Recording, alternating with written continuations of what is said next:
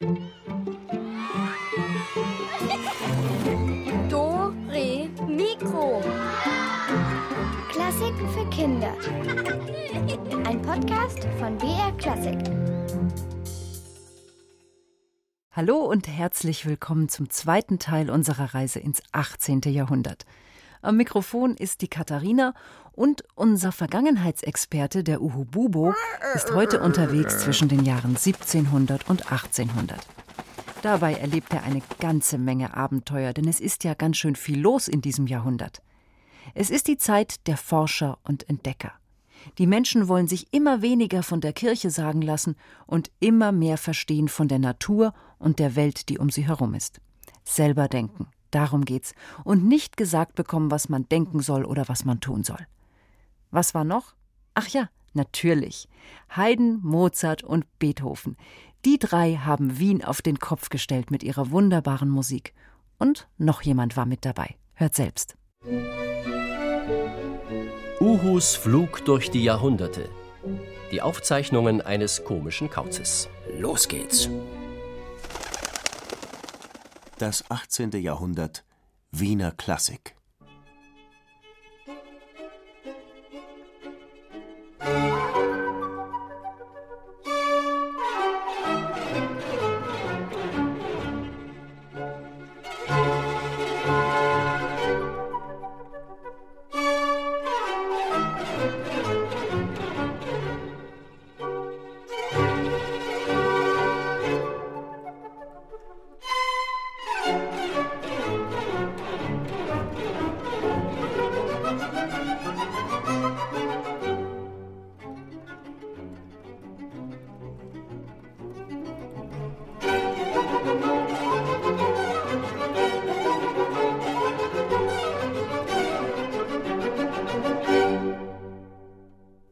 frischer Wind wehte in das Leben der Menschen, denn mit der zweiten Hälfte des 18. Jahrhunderts beginnt das Zeitalter der Aufklärung.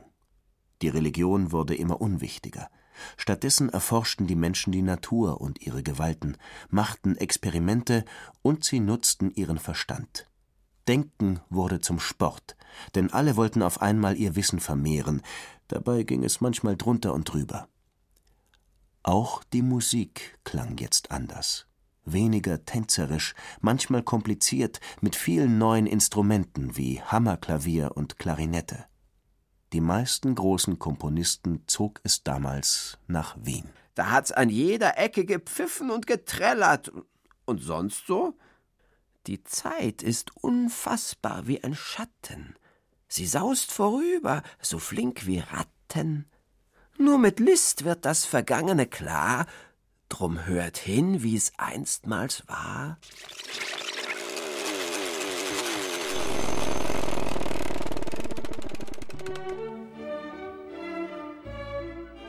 Wenn der Mensch frei geboren ist, muss er sich selbst regieren. Wenn der Mensch Tyrannen hat, muss er sie vom Thron stürzen. In Frankreich kritisieren Monsieur Voltaire und andere Philosophen immer mehr die Herrschenden. Die Adeligen, den König und die Kirche. Ich brauche niemanden, der mir sagt, was richtig und falsch, erlaubt und verboten ist. Sehr geehrter Herr Voltaire. Sogar Friedrich der Große, der König von Preußen, schreibt Briefe an Monsieur Voltaire. Er schafft die Folter ab. Jeder darf die Religion haben, die er will. Und? Er führt die Schulpflicht ein.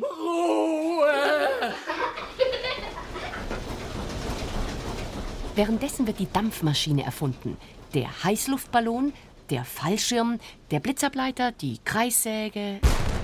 Die Amerikaner erklären sich von England unabhängig. Und es kommt zum Krieg. Das Ende? Die Gründung der Vereinigten Staaten von Amerika. Und die Erklärung der Menschenrechte. All men are created equal. Alle Menschen sind gleich. Das finden die Franzosen auch. Es kommt zur Revolution. Der französische König wird geköpft. Das Volk ist an der Macht. Bei den Musikern blieb der Kopf immer dran, denn der wurde schließlich zum Spielen gebraucht. Auf jeden einzelnen Kopf kommt es besonders in der Disziplin Streichquartett an. Denn da sitzen und streichen, wie der Name Quartett schon sagt, vier Musiker beisammen. Zwei Violinen, eine Viola und ein Cello. Das Streichquartett ist nur etwas für wahre Könner, denn es sollte so klingen, als ob vier kluge Menschen sich miteinander auf ihren Instrumenten unterhalten würden.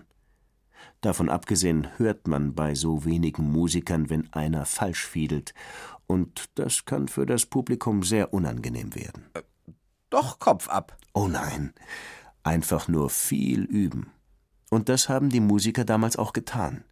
So mauserte sich das Streichquartett zur Königsdisziplin. Das heißt so viel wie es war der Renner in der Wiener Klassik. Ja, dann mit sieben Meilenstiefeln.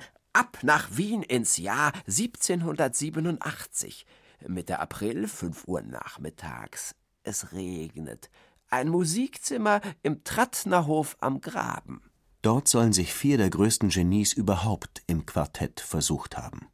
Einer heißt Josef Haydn, kommt aus Niederösterreich. Der zweite heißt Wolfgang Amadeus Mozart, geboren in Salzburg. Der dritte ist Ludwig van Beethoven, erst 17 und aus Bonn. Und der vierte im Bunde? Ja, pfui Teufel, wie das schüttet. Wie soll da ein normaler Uhu fliegen? Nicht zum Aushalten, dieses Sauwetter. Ich bin pitschpatsch nass von oben bis unten.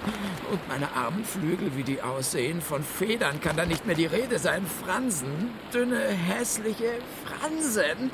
Was war das nur für eine blöde Idee, nach Wien zu fliegen? Weiß der Kuckuck, was ich da soll? Ah! ah, ah. Hilfe! Uh, uh, uh, uh, uh, uh, Wo geht's denn jetzt hin? Hilfe! Oh! Ah! Oh! Oh! Ja. Scheibenkleister. Muss diese Fensterscheibe im Weg sein?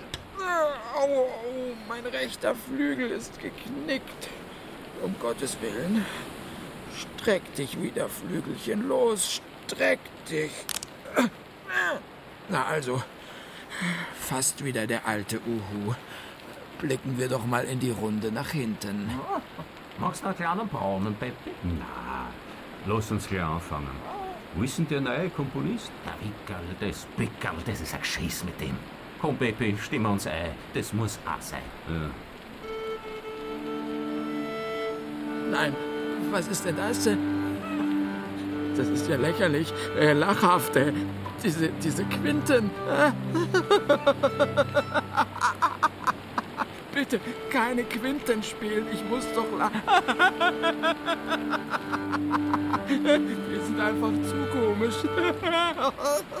Machst du ein Witzel, Wolferl?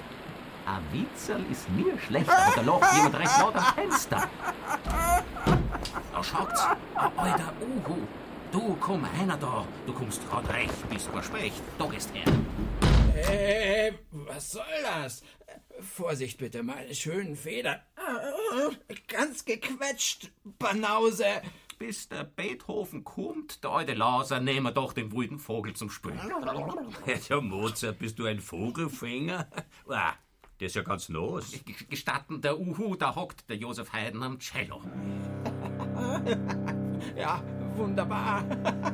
Ich bin der Uhu. Da Hihi und kein Uhu. Und ich bin an der Geige, der gar nicht feige Wolfgang Amadeus Mozart. Nicht weich und nicht hart. Bitte, die Herren, aufhören. Bitte, bitte keine Quinten spielen. Ich, ich kann sonst nicht mehr. Danke, danke. Also gut, Spaß, Vogel. Da nimmst das Geigerl und dann geht's los. Was? Was ist denn das für ein Ding? Meine Herren, aber ich kann doch gar nicht geigeln. Ist doch wurscht. Mach's wie Reh, Herrgott zu und spiel nach.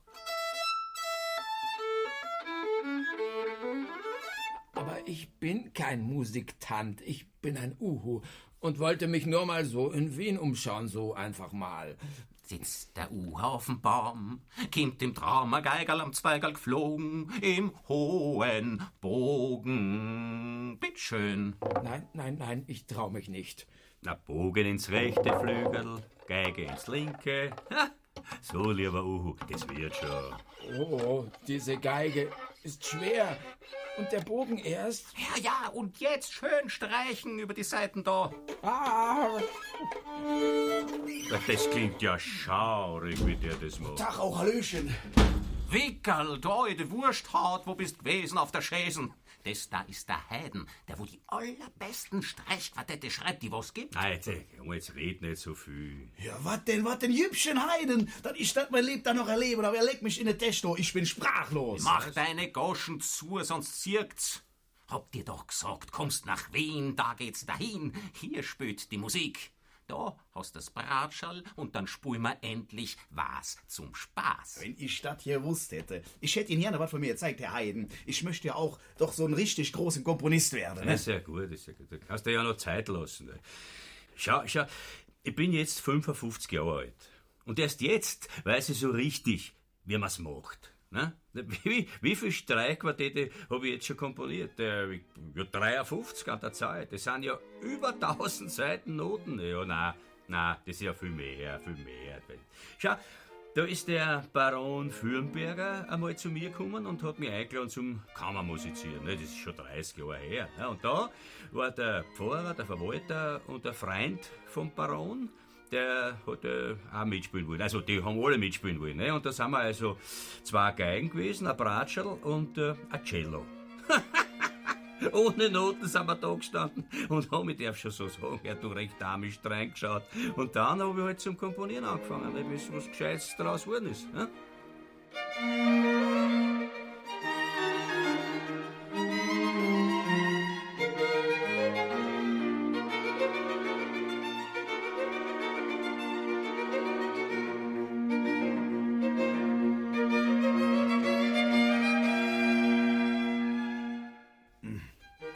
Ist wirklich schön, aber nee, nee, so lang kann ich nicht warten da. Pepe, also der ist wie. Dem kann's auch nicht schnell nur gehen. Ich spür das hier in meinem Innern, ne, so ein Drängen und Ziehen, das, das muss in die Welt hinaustönen und klingen und... So, äh, so, ja, ja. Ganz genau, ich hab da Visionen, Menekes, das schwingt alles bisher Dagewesene. Liebet Jübchen, immer spielen die Geigen so ordentlich zusammen und das Cello, das tut auch nicht viel dazu, ne? Die paar Tönkes, na und das Bratschken, das kannst du gleich vergessen. Ne, das muss bersten voll Energie. Erst aufgestaut, dann losgelassen. Musik, das, das, das sind Naturgewalten. Und jedes Instrument kriegt seine eigene Part, seine eigene Stimme. Das ist wie ein vernünftiges Gespräch von vier klugen Leuten, das sag ich euch. Ein jeden darf verzeihen und eine kluge Kommentar löst das andere ab.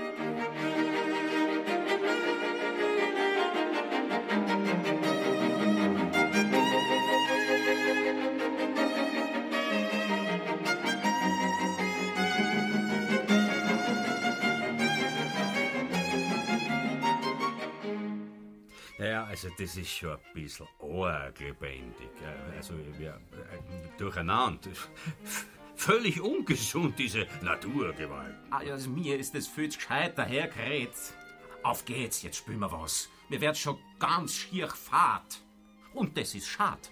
Aber das muss doch gedanklich erst einmal wohl durchdacht sein. Ah, ja, mein Wickerl, fangst schon wieder an? Hast ein Skizzenbücherl? Da, jetzt kannst alles aufschreiben, was da dein Kopf umeinander schwirrt unter deine Föhnlocken. Und nächstes Mal, da zeigst du's am Peppi und mir. Der alte Uhu schaut auch schon ganz gelangweilt umeinander. Hey du, da dein Kopf wieder zu uns her. Ja, aber das muss gesagt werden. Das Cello zum Beispiel, das muss nicht immer nur da unten im Bass spielen. Das kann auch mal das Thema übernehmen, variieren, durchführen. Jetzt gibt's da Ruhe. Was? Jetzt gibt's da Ruhe. Was willst du? Jetzt bist mal Start und gibst da Ruhe, sonst was was ich. Halt, das is es. Das ist eine wunderbare Einfall, Wolfgangsken. Du bist eine Lebe, Jung, da. Her mit dat Skizzenbuch. Ich bin so frei. Das muss aufgeschrieben werden. Jetzt gibt's äh, Ruhe. Ausrufezeichen. Dann Pause. Dann nochmal. Das ist genial. Ich weiß schon, das ist ja auch von mir. Das wird kein Streichquartett, nee, Mennekes. Das wird eine große Sinfonie. Da mache ich was ganz Riesiges davon. Und jetzt spielen wir mal das, was auf dem Notenpult steht. Jetzt, das, das, das hast du ja für mich komponiert.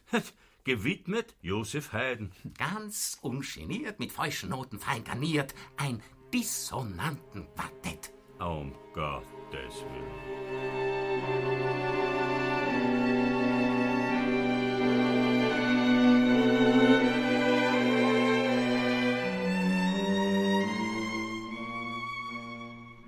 Na, da stimmt ja hint und vor nichts mehr. Jo, einmal was ganz Neues. Das ist ein bisschen traurig, ne? Nee, so ist ja das Leben. Da gehört alles zusammen. du hast grad wieder mit deinem Stanzel gestritten, ne? Okay, Geschmarri. Lieber Junggeselle als solche Klänge. Also, jetzt vielleicht sollte man wirklich noch, noch mal stimmen, ja? Hm. Gibst du mir ein A?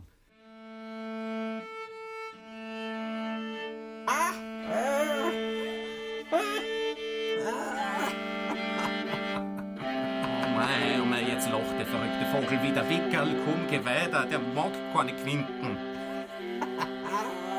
Einfach zum Totlachen, diese Quinten. Was ist denn das für eine komische Kauz? Uhu, bitte, ja. Ich bin kein Kauz. Nur diese Quinten, die, die, die haben so was Kitzliges. Ich möchte jetzt gerne auch so ein Streichquartett kompronieren. Komponieren. Was für ein schwieriges Wort. Meinetwegen. Und ich träume davon, ein großer Kompromist zu werden. Große Sinfonien mit tausend Instrumenten. Lieder, die klagen können, Töne, die dichten. Ich werde Klänge erfinden in allen Farben. Der rote Vogel. Ja. Wieso? Er hat eben romantische Vorstellungen. Komm, Uhu. Tu die nicht so obe, außer mit dir. Jetzt wird's ernst. Nein, nein, nicht wieder in den Regen. Ich will nicht wieder in den Regen. Jetzt seid doch nicht so grob erst. Ah, Grobian, Tölpel, Schuft. vierte Uhu. Servus. Jetzt wird's romantisch. Na, endlich.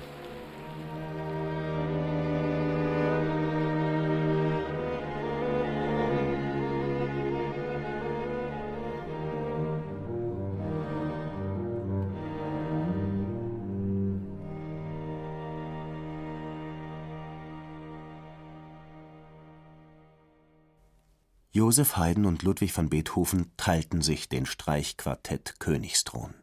Beethoven komponierte 17 von der Sorte und Haydn sogar 68. Bei Haydn war das Quartett so etwas wie ein Steckenpferd, denn während seines ganzen Lebens experimentierte er mit dem Viererteam. Ist die erste Geige dauernd der Chef? Oder manchmal auch das Cello? Was macht die Bratsche eigentlich? Und ist die zweite Geige traurig, weil sie nur die zweite ist?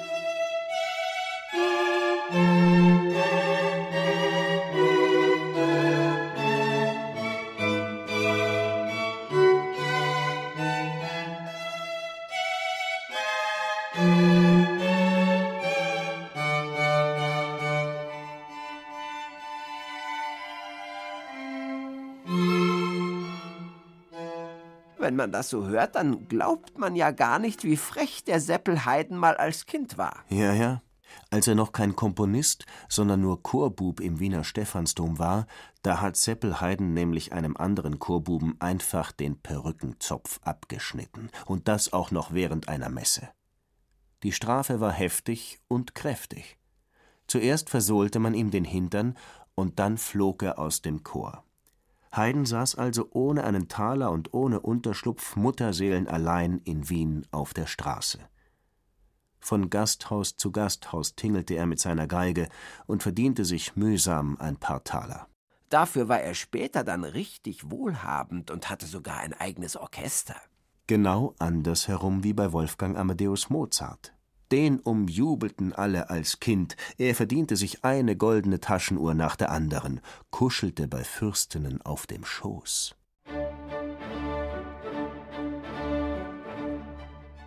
Es ist der 9. Juni 1763, als die Familie Mozart zur großen Reise aufbricht. Da ist Wolfgang gerade sieben Jahre alt. Dies ist nicht die erste Konzertreise, die Vater Leopold Mozart mit seinen beiden Kindern Wolfgang und dessen älterer Schwester Nannal unternimmt. Sie wird jedoch etwas Besonderes sein. Denn es wird dreieinhalb Jahre dauern, bis die Mozarts in ihre Heimatstadt Salzburg zurückkehren. Dreieinhalb Jahre, in denen sie kreuz und quer durch Europa fahren, vor Königen und Fürsten auftreten – in denen sie in den großen Weltstädten wie Paris, London oder Amsterdam Triumphe feiern.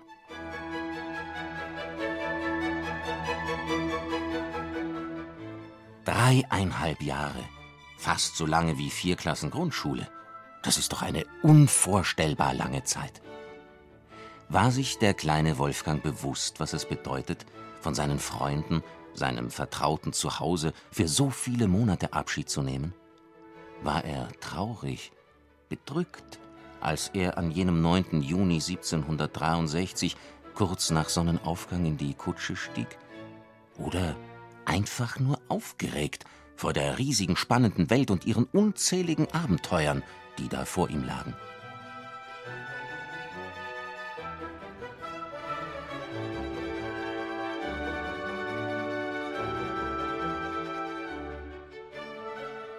Der 9. Juni 1763.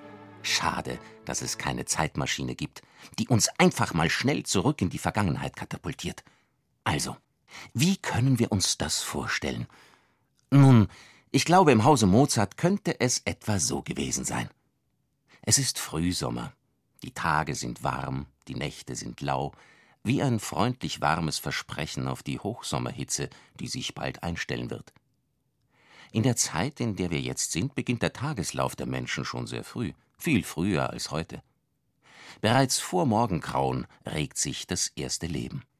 Eine gähnende Dienstmagd tapst mit raschelnder Schürze zur Küche im Innenhof, um im Herd ein Feuer zu entfachen. Auch Wolfgang ist bereits wach. Nachdenklich wälzt er sich in seinem Bett hin und her. Was waren das nur für Geräusche, die er gestern Abend kurz vor dem Einschlafen vernommen hat? Zum Beispiel das Klack-Klack der eisenbeschlagenen Räder, als die Kutsche rückwärts in die Einfahrt geschoben wurde, das nervöse Schnauben der Pferde oder die sorgenvollen Stimmen der Freunde, die gekommen waren, um den Eltern Lebewohl zu sagen. Bald würde es dämmern, und die Glocken der Universitätskirche würden zur Frühmesse läuten. Wohlfall, mein Wolferl. Auf Zehenspitzen ist Mutter Mozart ans Bett ihres kleinen Sohnes getreten. Es geht los. Höchste Zeit aufzustehen.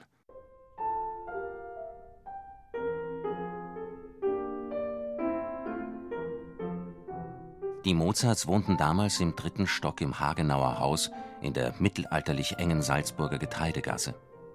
Vater Leopold Mozart ist Musiker. Geiger im Orchester des Fürsterzbischofs. Das Klavier steht am Fenster zur Getreidegasse. Beim Üben können die Kinder das bunte Treiben dort unten beobachten. Bauersfrauen auf dem Weg zum Markt, Spielleute, fliegende Händler. Das ist allemal lustiger als Tonleitern und Fingersätze. Bleib's bei der Sach, knurrt Leopold dann missmutig. Vater Mozart ist ehrgeizig. Zunächst möchte er seine Tochter Nannal zur Pianistin ausbilden, doch schon bald entdeckt er die einzigartige Begabung seines Sohns. Gerade vierjährig klatscht das Wolferl mit der Schreibfeder Dintendotten aufs Notenpapier, als der verblüffte Vater bemerkt, dass die Dintendotten, also Tintenflecken, Noten sind, die eine richtige Komposition ergeben. Ja, und die Kunststücke, die der Kleine bald an Geige und Klavier vollbringt, die setzen selbst die abgebrühtesten Musiker in ungläubiges Erstaunen. Wolfgang, Das Wunder der Natur. Ist es nicht Leopold Mozarts heilige Aufgabe, der ganzen Welt dieses Wunder vor Augen und Ohren zu führen?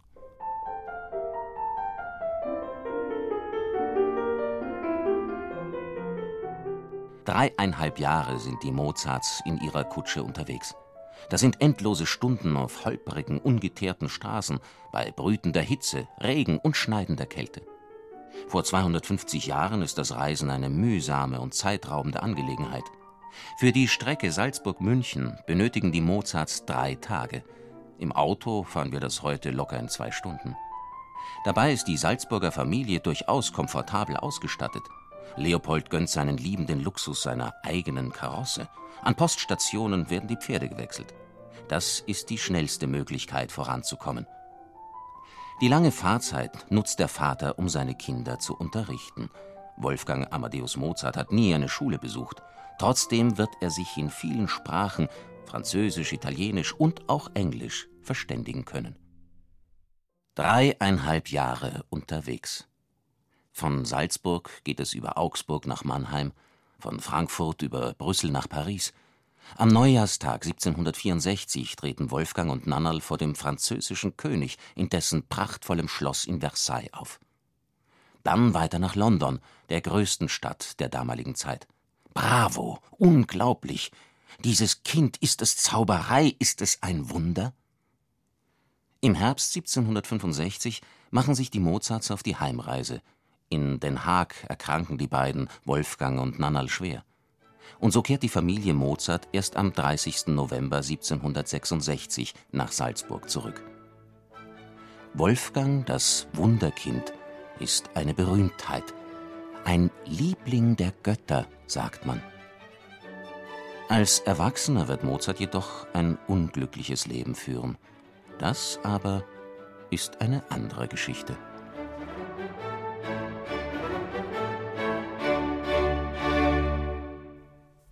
Als Mozart zu einem jungen Mann herangewachsen war, konnte ihn der Herrscher der Stadt Salzburg nicht mehr ausstehen.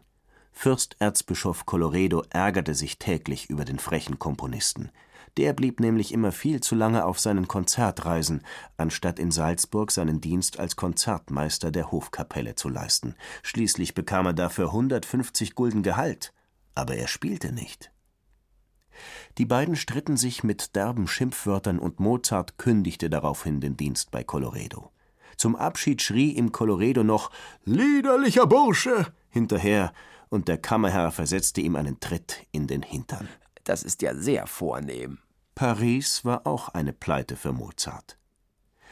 In München wünschte er sich eine Anstellung am Hof, aber den Bayern war Mozart zu fortschrittlich, zu modern denn Mozart gehörte zu den Freimaurern, und das war ein verdächtiger Geheimbund, sagten die Bayern.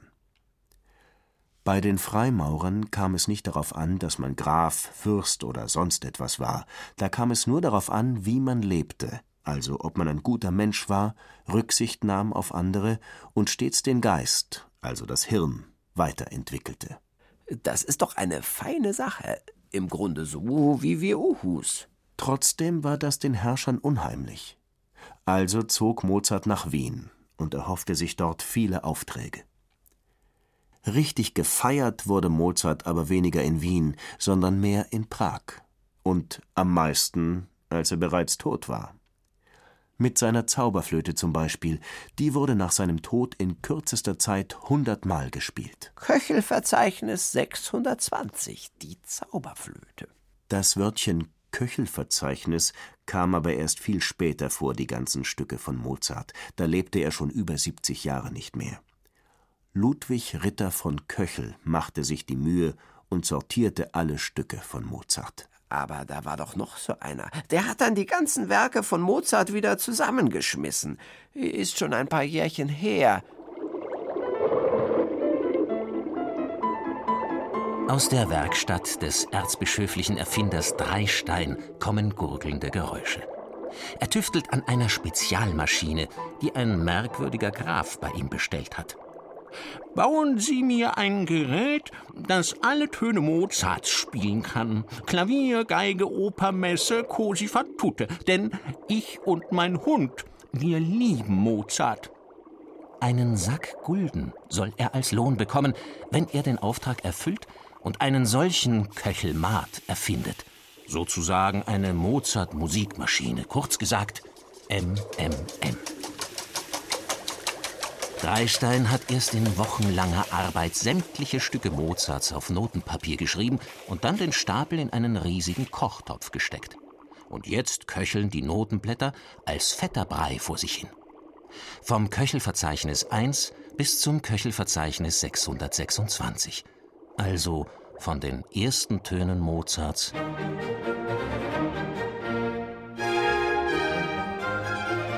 bis zu Mozarts letztem Werk.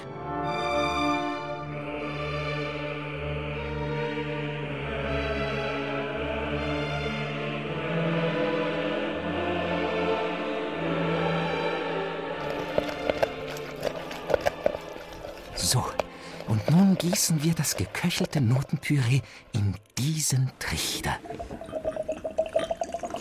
Dreisteins Papagei Papageno mischt sich miesepetrig ein. In diesen Trichter. Ja, ja, ja, ja. Das habe ich schon hundertmal gehört. Gehört? Heute wird es mir gelingen. Ich spüre es, denn mein Auge zuckt. Das ist ein gutes Zeichen. In einem gewundenen Rohr kriecht der Notenbrei in das Herzstück des Köchelmarts. Und dieses sieht einem verknoteten Oktopus zum Verwechseln ähnlich. Alles drin, alles drin, gackert Papagei Papageno. Meister Dreistein schüttet rasch eine bläuliche Flüssigkeit hinterher und entzündet eine Flamme im Inneren der Maschine. Es riecht nach Jägerschnitzel. Ha, ha, jetzt probieren wir die Kiste mal aus. Mit zitternden Händen dreht Dreistein an verschiedenen Knöpfen und stellt eine Zahl ein, etwa so wie bei einem Tresor. Köchelverzeichnis 183 müsste eigentlich was Symphonisches sein in Moll. Dabei bedient Dreistein eine Kurbel. Was Molliges, was Molliges, was Molliges. Psst, Papageno, halt den Schnabel. Wir brauchen absolute Ruhe.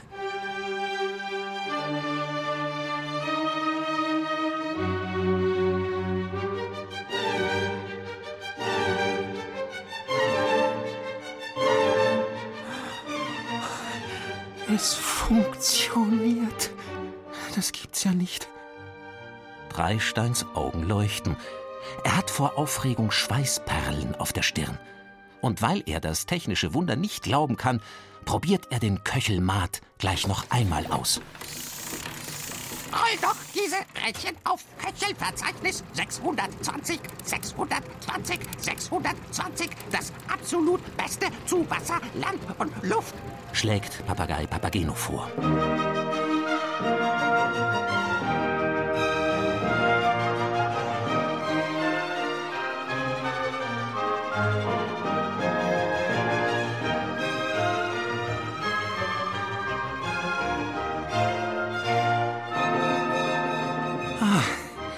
Hätte ich mir ja denken können, Papageno, deine Zauberflöte. Sag, ist das nicht ein großartiger Apparat? Warte doch, gleich kommt mein Lied. Der Vogelfänger bin ich da. Doch Dreistein lässt die Rädchen schon wieder schnurren. Genug Zaubergeflöte. Verehrtes, nicht vorhandenes Publikum, wir hören nun Köchelverzeichnis 299. Müsste was mit Harfe und Querflöte sein.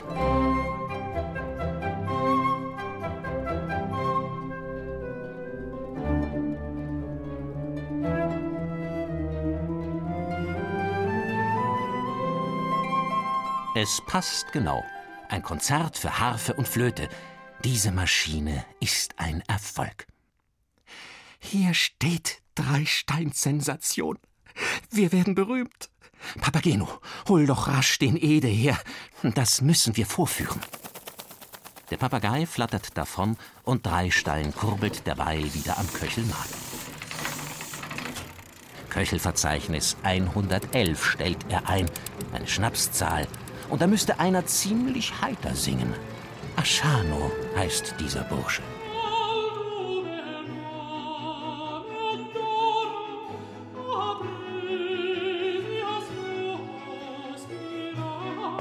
Mit Ede, dem Stallknecht, kehrt Papageno zurück. Ede, du sollst der Erste sein, der meine Erfindung, den Köchelmat, erleben darf. Also, such dir eine Zahl aus zwischen 1 und 626. Ich gebe deine Zahl dann in den Köchelmat ein und schon hören wir aus dieser Kiste das entsprechende Mozartstück mit der gewünschten Köchelnummer. Dreistein schaut den Knecht erwartungsvoll an. Jo, hm. ich bin ja kein Musikus, nicht. Hab's mehr mit die Pferde. Also sagen wir mal 99? Dreistein kurbelt, dreht. Die Federn im Innern des oktopusartigen Apparates surren und dann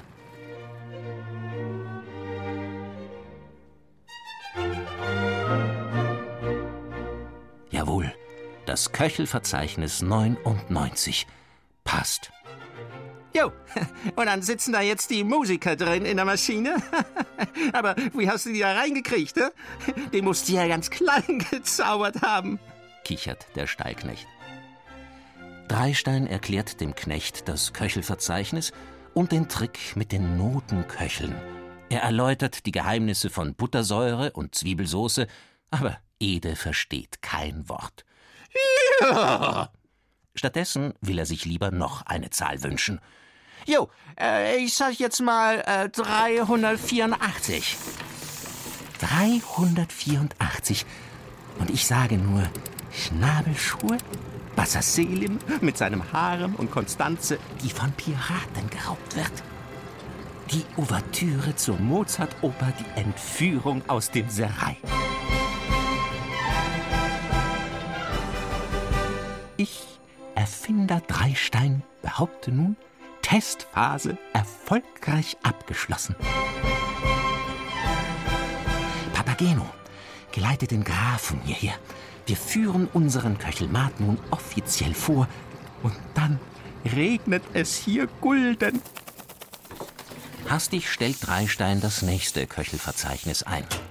Aus dem Köchelmat steigt dabei ein kleines Rauchwölkchen auf. Köchelverzeichnis 467, bitte. Ein Klavierkonzert müssten wir jetzt hören.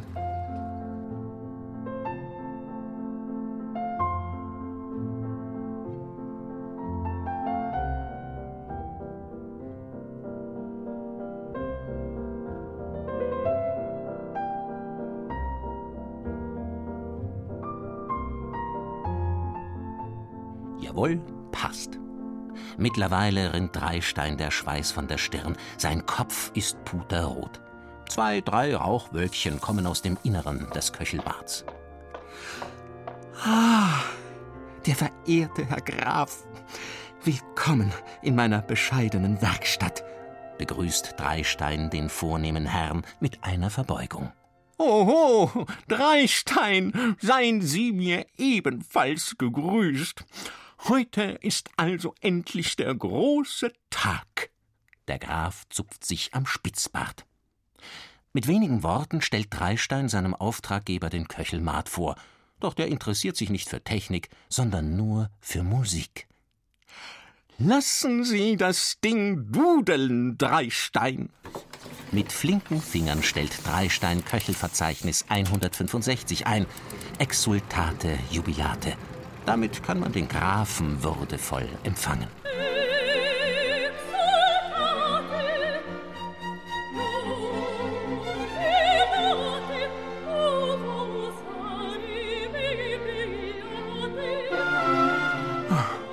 Ich muss gestehen, Dreistein, ich bin zutiefst höchst überrascht und erfreut gleichermaßen.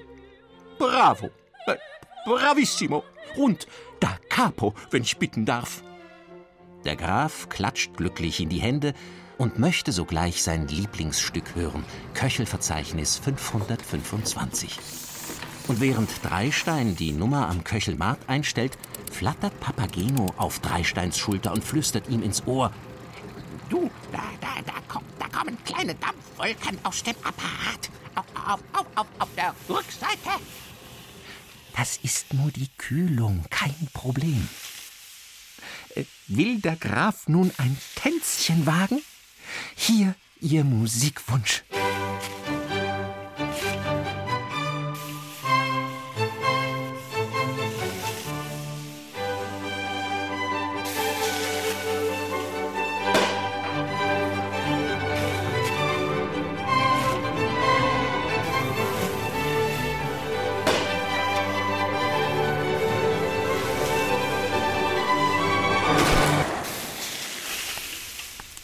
Die Werkstatt des Erfinders Dreistein ist in Rauch gehüllt.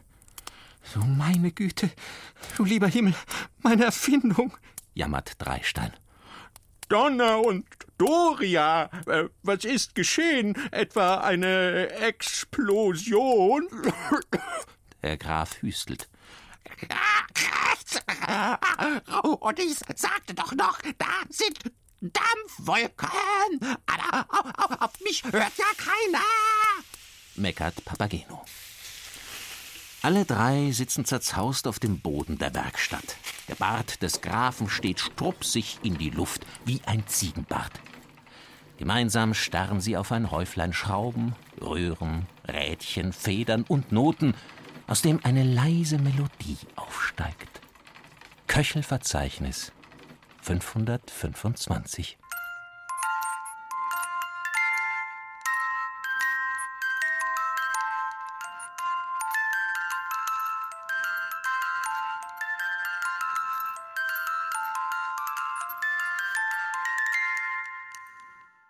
Ja, gute Nacht. Da köchel ich mir lieber noch eine Mozartkugel, das ist weniger gefährlich. Naja, so ab 100 Stück könnte man aber ebenfalls explodieren.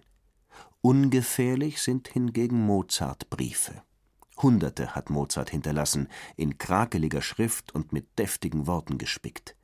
Die frechsten Briefe schrieb Mozart an seine Augsburger Cousine Maria Anna Thekla, genannt Besle.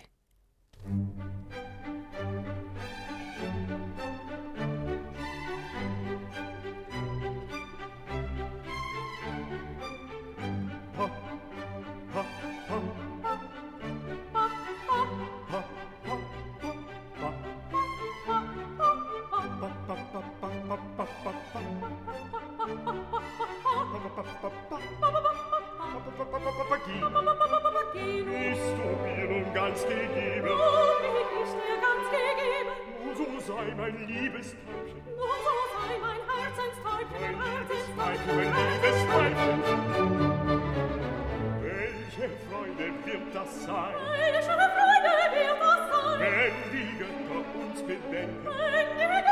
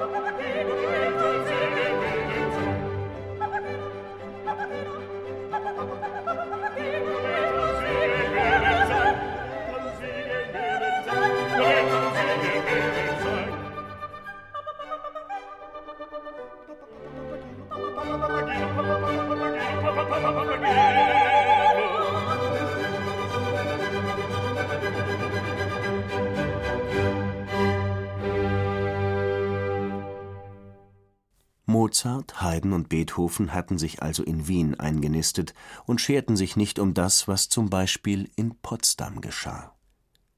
Dabei lebte dort im Schloss Sanssouci ganz ohne Sorge ein ungewöhnlicher König.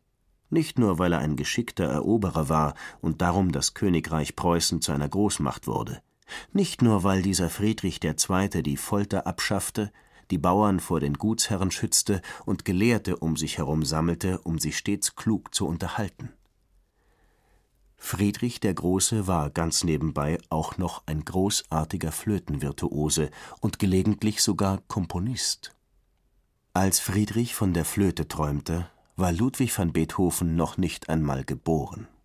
Der kam nämlich erst acht Jahre später, also 1770, in Bonn zur Welt.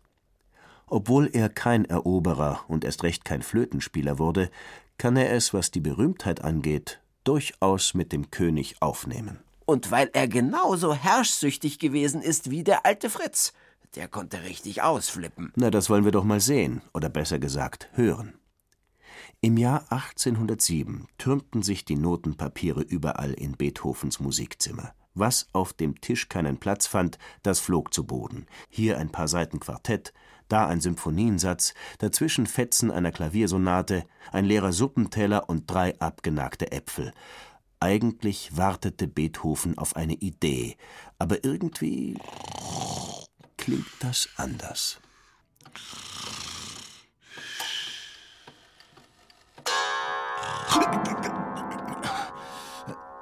Was? Was? Oh je. Da bin ich tatsächlich eingenickt beim Schreiben. Ach, nun ist wieder eine halbe Stunde vergangen und mir ist noch keine brauchbare Melodie eingefallen. Mal sehen. Was waren denn die letzten Noten, die ich aufgeschrieben habe?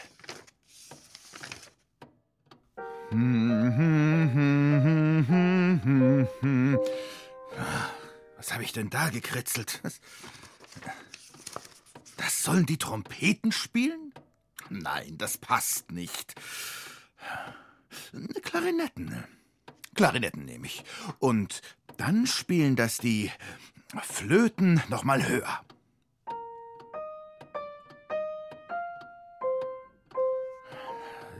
Die, die, die, da, da, da, da, da.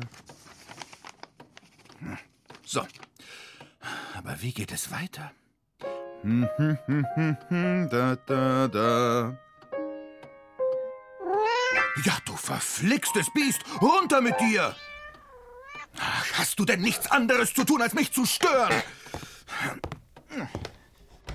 So. Hinaus mit dir. Ich will in Ruhe komponieren. Wo war ich noch mal? Ja, ha, ha, ha, ha, ha, ha. So, ja. Also, äh, Astur. Und dann. Äh, nein, das, das muss ich noch steigern. Das ist ja zum Gähnen langweilig.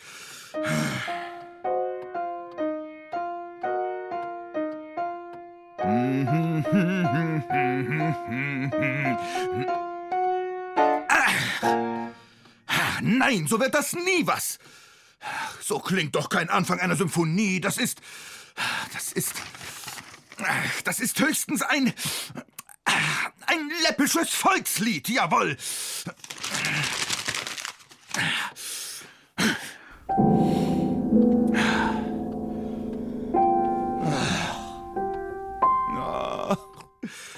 Dass mir heute aber auch so gar nichts gelingt. Das, das muss eine Melodie sein, eine, ein kurzes, gewaltiges Thema zu Beginn. Das muss hämmern, das muss. Äh, hm? Herein! So, grüß Gott, Herr von Beethoven. Ja, Sie haben ja heute noch gar nicht Ihr Musikzimmer verlassen. Na, da habe ich mir gedacht, ich bringe Ihnen was zum Essen. Schauen Sie, ein Leberwurstbrot und einen Kaffee. Ja, das ist sehr aufmerksam von Ihnen, Anni, aber ich habe überhaupt keinen Appetit. Mir liegt meine Symphonie im Magen. Die muss mir erst einfallen. Jö, und der Luft hat's da herinnen. Sagen Sie, Anni, müssen Sie ausgerechnet jetzt mit dem Fensterputzen anfangen? Herr van Beethoven, wann soll ich das dann machen? Sie kompositieren ja allebei. Die Scheiben ist ja schon so dreckig. Wenn Sie rausschauen, sehen Sie nicht einmal, dass Sie in Wien wohnen. Hier da drin ist schon richtig finster. Jesus, so viel Staub ist da drauf. Teufel. Das will ich alles gar nicht wissen. Ich will nur wissen, wie meine neue Symphonie anfängt. Und da kann ich Sie überhaupt nicht brauchen. Also suchen Sie sich gefälligst ein anderes Fenster. Aber nicht hier, wenn ich komponiere! Ja, bitte, von mir aus, dann geh ich halt wieder. Aber eins sage ich Ihnen, wenn Sie mich so ärgern, dann fällt Ihnen bestimmt nichts ein. Nichts Symphonisches. Das ist zum Haarraufen. Unverschämte Person. Ach, Mir fällt ganz bestimmt noch etwas ein. Da, da, da, da.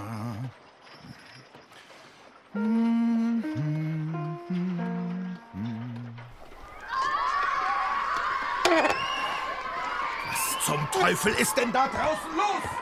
Das ist doch nicht die Möglichkeit. Nie hat man seine Ruhe. Zum Verrücktwerden ist das. Ich halte das nicht länger aus, nicht zu fassen. Mir fällt und fällt nichts ein. Nein, nein, nein, nein! Nein, nein, nein, nein? Nein, nein, nein, nein. Nein, nein, nein, nein. Nein, nein, nein, nein. Mir fällt nichts ein. Nein, nein, nein, nein. Mir fällt was ein. Ja, das ist gut. Nein, nicht nur gut, das ist die Idee. ja. G, G, G, S. F, F, F, D. Das muss nur noch lauter und schneller werden. Die Zuhörer sollen vom Stuhl fallen. Nein, nein, nein, nein. Doch, doch, doch, doch.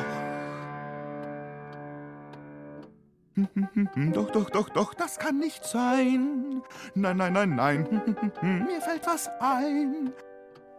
Nein, nein, nein, nein, doch, doch, doch, doch, das kann nicht sein. Doch, doch, doch, doch.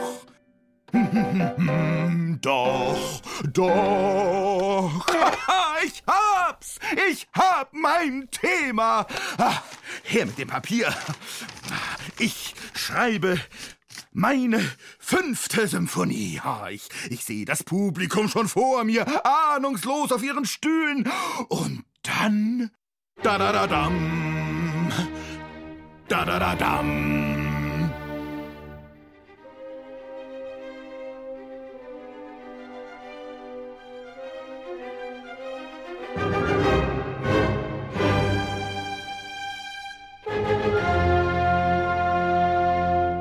Also, ich fand's ja toll, Haydn, Mozart und Beethoven zu treffen.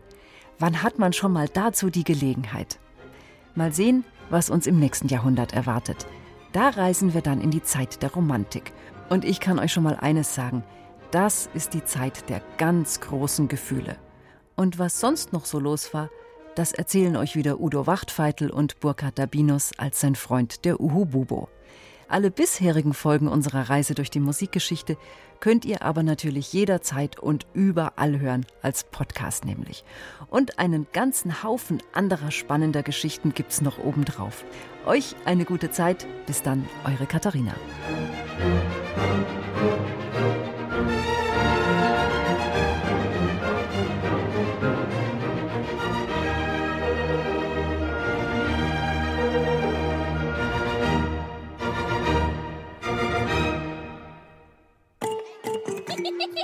Ihr wollt mehr? Dann lasst euch vom Betthupferl ins Land der Träume bringen. Das Betthupferl Gute Nachtgeschichten für Kinder gibt's in der ARD Audiothek und überall, wo es Podcasts gibt.